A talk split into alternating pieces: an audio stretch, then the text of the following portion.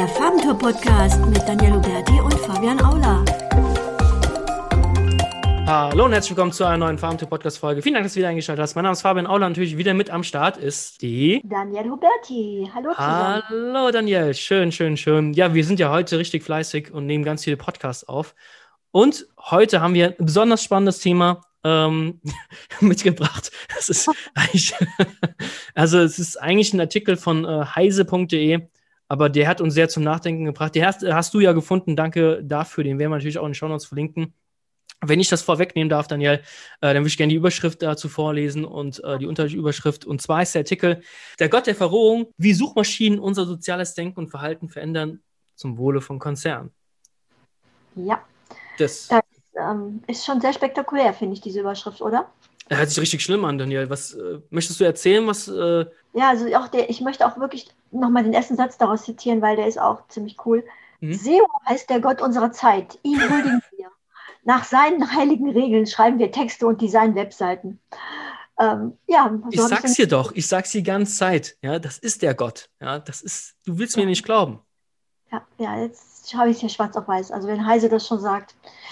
Ja, ja, ähm, ähm, ja ähm, das Keyword ist heilig. Ja. Das Keyword, das sage ich, das steht hier auf der Wand. Ja, das Keyword ist heilig. Ja, ähm, genau. Ja, wir werden ja immer wieder gefragt, auch ähm, hier, ähm, könnt ihr, könnt ihr SEO-Texte schreiben? Könnt ihr SEO-Texte schreiben? Ja, lege ich ähm, schon auf. Ja, ja, ja auf jeden Fall. ja.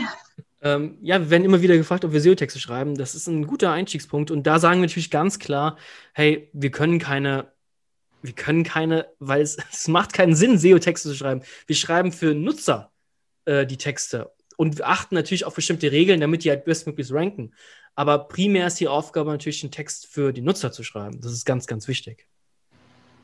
Das stimmt. Allerdings auf der anderen Seite wird in dem Artikel auch argumentiert, dass wiederum ähm, der Nutzer ja auch nicht mehr seine äh, Sprache hatte sozusagen vor digitaler Zeit, sondern dass da die Sprache auch wiederum sich durch Google geändert hat. Also ähm, so eine Art Sprachverrohung stattgefunden hat. Also insofern, mhm. man schreibt zwar für den Nutzer, aber der Nutzer andersrum, andersrum nimmt aber auch wiederum quasi was von den Suchmaschinen, also von dem Stil an, der da verbreitet wird. Es ist, das ist einfach so genial, wenn du diesen Text liest. Also, ähm, sie, äh, die Texterin hat dann nochmal geschrieben, ein Selbstversuch als SEO-Texterin und dann kommt weiter. Ähm, sei stundenbrütig über, eine unlösbaren, äh, über einer unlösbaren Aufgabe. Wie schafft man es, das Keyword Frühblüher Grundschule satte 14 Mal einen grammatikalisch korrekten Satz einzubauen. Das ist einfach, das ist einfach sehr, sehr genial, wo dann natürlich die, die SEO-Texterin ähm, einfach der Begriff SEO-Texterin ist schon so total falsch in meinen Augen. Also äh, Texterin fürs Web oder Webtexterin vielleicht. Oder äh, also es ist, äh, also Wikipedia schreibt ja auch nicht nach irgendwelchen Formeln etc. Ja, und das ist ja wohl das, das Vorzeige. Äh, Webseite überhaupt. Also die ranken ja brutalst gut und da ist keiner, der wirklich aktiv, sage ich mal, SEO-Texte schreibt und oder irgendwie Link-Building betreibt oder sonst so ein Schwachsinn. Und ähm, wenn die es schaffen, gut zu ranken mit, mit schnöden ganz sachlichen Artikeln, dann schafft man das auch, wenn natürlich der entsprechende Search Intent da ist. Und man muss doch nicht Frühblüher, Grundschule 14 Mal in einem grammatikalisch korrekten Satz einbauen. Das stimmt. Allerdings ähm, wird im Artikel auch gesagt, und das äh, finde ich eigentlich auch äh, eine ganz witzige Beobachtung im Prinzip, ähm, dass inzwischen ja auch alle schon SEO-kompatible Suchanfragen eingeben. Also ähm, du, hm. du, zum Beispiel gibst du ja auch eben dann hier, die Eltern würden eingeben, Frühblüher Grundschule, ja. ähm, und die, man gibt bei Google gar nicht mehr, wenn man bei Google jetzt den ganzen Satz eingeben würde, hm. ähm, dann würde Google nämlich fragen, meintest du Frühblier Grundschule? Ja. Äh, und äh, dadurch, dadurch findet quasi so eine Art, fast so eine, so eine Umerziehung auch wiederum statt durch die Suchmaschine. Ja? Das ist ja auch, äh, deswegen ja, ja dieser, dieser Punkt eben halt hier, der Gott der Verrohung. Das ist wirklich so, dass man wirklich so eigentlich keine korrekten Sätze eingibt, um Google was zu fragen. Also, hey, äh, mein Kind hat irgendwie, ich weiß gar nicht, was Frühblüher, Grundschule, was ist denn das überhaupt? Weißt du das? Äh, nein, das, das ist ja, das ist jetzt hier gerade nur abgekürzt quasi. Ähm, Aber ich, ich habe das, hab das gerade bei Systrix eingegeben, das wird 3700 Mal gesucht. Ja. Das ist ein echter realistischer Begriff. Ähm, ist ja auch egal jetzt erstmal. Ähm, es ist, also die Leute geben ja nicht mehr grammatikalisch korrekte äh, Sätze ein, die ähm, Fragen wirklich für die Suchmaschine angepasst, weil sie eben wissen, hey, wenn ich das in einem langen Satz eingebe, dann rafft das die Suchmaschine nicht. Äh, nicht. Deswegen muss ich hier in Stichworten schreiben. Und das ist ja auch die Kunst für den Nutzer, das richtige Keyword zu finden, um die richtigen Ergebnisse ähm, ausgespielt zu bekommen. Also das war früher sehr, sehr schlimm, ja, äh, so vor 10, 20 Jahren ähm, oder noch länger, äh, wo man wirklich wichtige Infos haben wollte und da kam dann einfach nur Schrott, weil die Suchmaschine nicht verstanden hat, was er eigentlich wollte. Und äh, das hat sich natürlich durch, durch die Gesellschaft durchgezogen, wo man, wo jeder, der die Suchmaschine nutzt, gelernt hat, ich muss mich die, möglichst, möglichst wie so einem Dreijährigen eine Anfrage äh, stellen, eine Frage stellen, damit die Suchmaschine mir richtige Ergebnisse liefert. Das stimmt natürlich mhm. schon, glaube ich, Klar. oder? Ja, also ich finde, ähm, den, der Begriff hier in dem Artikel, der, der, nennt das ein Karussell und das finde ich eigentlich auch einen passenden Ausdruck, der mhm. die, diese Wechselwirkung einfach auch beschreibt, diese Dynamik zwischen dem Suchenden einerseits und den Suchergebnissen auf der anderen Seite, von, also dem Algorithmus quasi auch von Google. Also Google will nur finden, was gesucht wird, ja. Mhm. Und ähm, im Prinzip, ja, ähm, jemand sucht nach was und bekommt Ergebnisse angezeigt, die dann auch wiederum die Suchphrasen enthalten, nach denen er gesucht hat. Mhm. Und ähm, dann denkt der, derjenige, der gesucht hat, denkt, oh prima, das ist ja genau das, was ich gesucht habe. Aber äh, es wird immer durch Google Suggest, wird ihm auch einiges vorgeschlagen sozusagen, ja. ja. Also quasi wird deine Suchanfrage, wird ja auch schon in bestimmte Bahnen gelenkt dadurch. Ja, selbstverständlich. Also ähm, du willst wahrscheinlich auf die Info, auf diese äh, Search Bubble draufgehen, dass man diese Bubble gefangen ist einfach. Meinst du das ja, damit? Ja. Genau, ja, auf jeden Fall. Informationsbubble. Ähm, da gab es noch eine Suchmaschine, die hieß Unbubble, die irgendwie keine personalisierten Suchergebnisse ausspielt. Aber letzten Endes, ja, wie, wie siehst du das denn? Also personalisierte Suche kann natürlich auch dir wahnsinnig helfen, auch die richtigen Inhalte zu finden. Also ähm, wie siehst, siehst du das sehr kritisch oder ähm, wie siehst du das? Ja, ich meine, wir sind auf der Seite derjenigen, die davon profitieren. Nämlich natürlich ist es ja ganz klar, dass ähm, diese, die, die Daten, die wiederum da ähm, ähm, erhoben werden dadurch und mhm. äh, an Firmen weitergegeben werden, dass die wiederum natürlich genutzt werden können für Online-Marketing.